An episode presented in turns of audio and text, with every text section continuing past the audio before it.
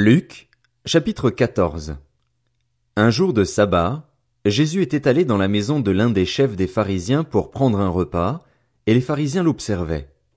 Or un homme rempli d'œdème se trouvait devant lui. Jésus prit la parole et dit aux professeurs de la loi et aux pharisiens, Est-il permis ou non de faire une guérison le jour du sabbat? Ils gardèrent le silence. Alors Jésus toucha le malade, le guérit et le renvoya. Puis il leur dit, Lequel de vous, si son fils ou son bœuf tombe dans un puits, ne l'en retire pas aussitôt, même le jour du sabbat? Et ils furent incapables de répondre à cela. Il adressa ensuite une parabole aux invités, en voyant qu'ils choisissaient les meilleures places. Il leur dit, Lorsque tu es invité par quelqu'un à des noces, ne te mets pas à la meilleure place, de peur qu'il n'y ait parmi les invités une personne plus importante que toi et que celui qui vous a invité l'un et l'autre ne vienne te dire Laisse-lui la place. Tu aurais alors la honte d'aller occuper la dernière place.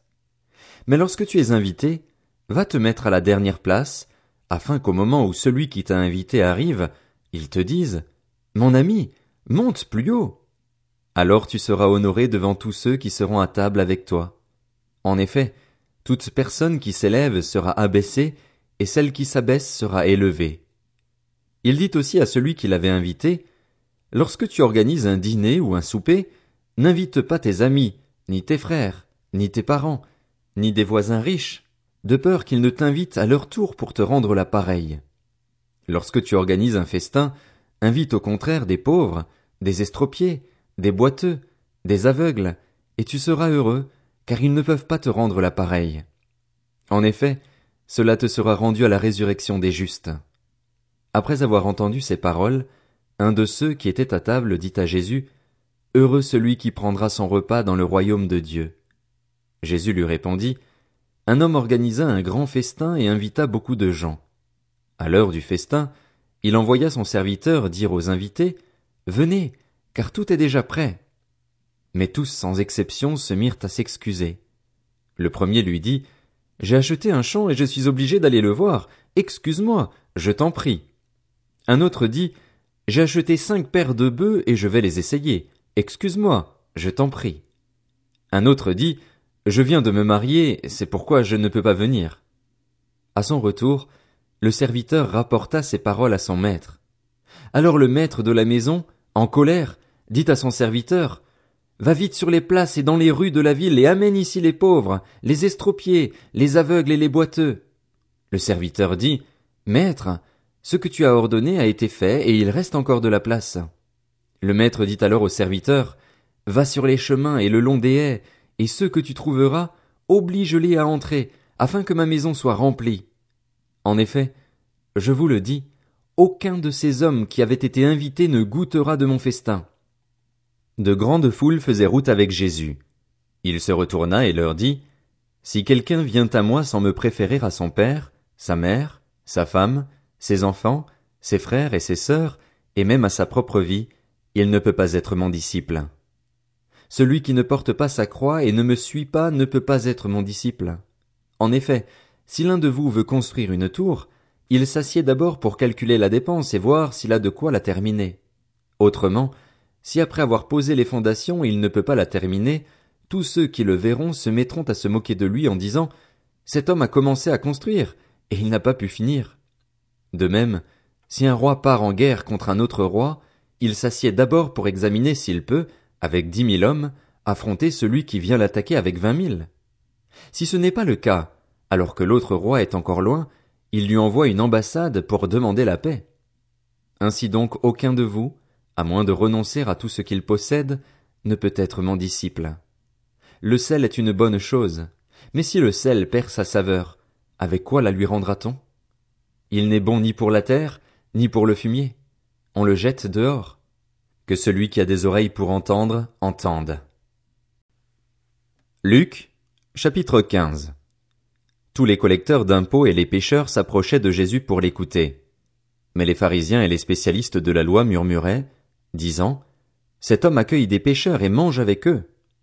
Alors il leur dit cette parabole Si l'un de vous a cent brebis et qu'il en perd une, ne laisse-t-il pas les quatre-vingt-dix-neuf autres dans le désert pour aller à la recherche de celle qui est perdue jusqu'à ce qu'il la retrouve?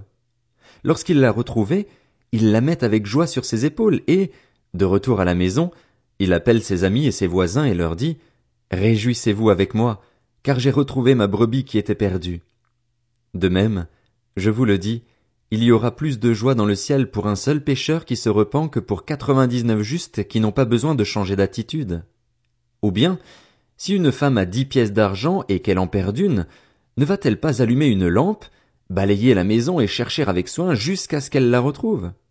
Lorsqu'elle l'a retrouvée, elle appelle ses amis et ses voisines et dit, Réjouissez-vous avec moi, car j'ai retrouvé la pièce que j'avais perdue. De même, je vous le dis, il y a de la joie parmi les anges de Dieu pour un seul pécheur qui se repent. Il dit encore, un homme avait deux fils. Le plus jeune dit à son père, Mon père, donne-moi la part de l'héritage qui doit me revenir. Le père leur partagea alors ses biens.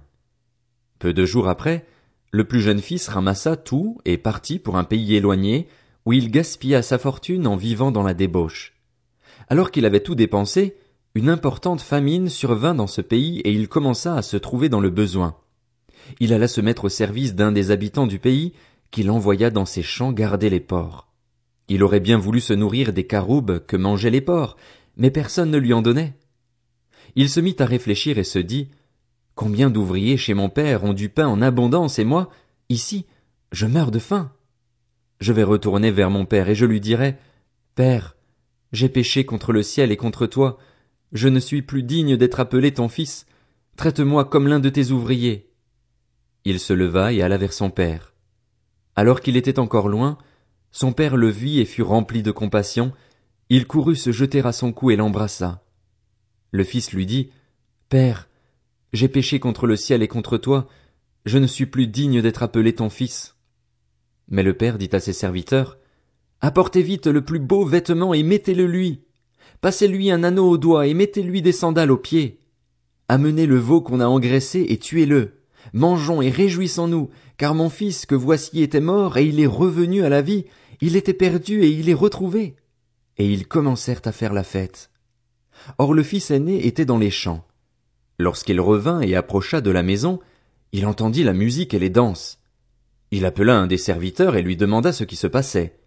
Le serviteur lui dit Ton frère est de retour et ton père a tué le veau engraissé parce qu'il l'a retrouvé en bonne santé. Le fils aîné se mit en colère et il ne voulait pas entrer. Son père sortit le supplier d'entrer, mais il répondit à son père Voilà tant d'années que je suis à ton service sans jamais désobéir à tes ordres, et jamais tu ne m'as donné un chevreau pour que je fasse la fête avec mes amis. Mais quand ton fils est arrivé, celui qui a mangé tes biens avec des prostituées, pour lui tu as tué le veau engraissé. Mon enfant, lui dit le père, tu es toujours avec moi et tout ce que j'ai est à toi. Mais il fallait bien faire la fête et nous réjouir, parce que ton frère que voici était mort et il est revenu à la vie, il était perdu et il est retrouvé.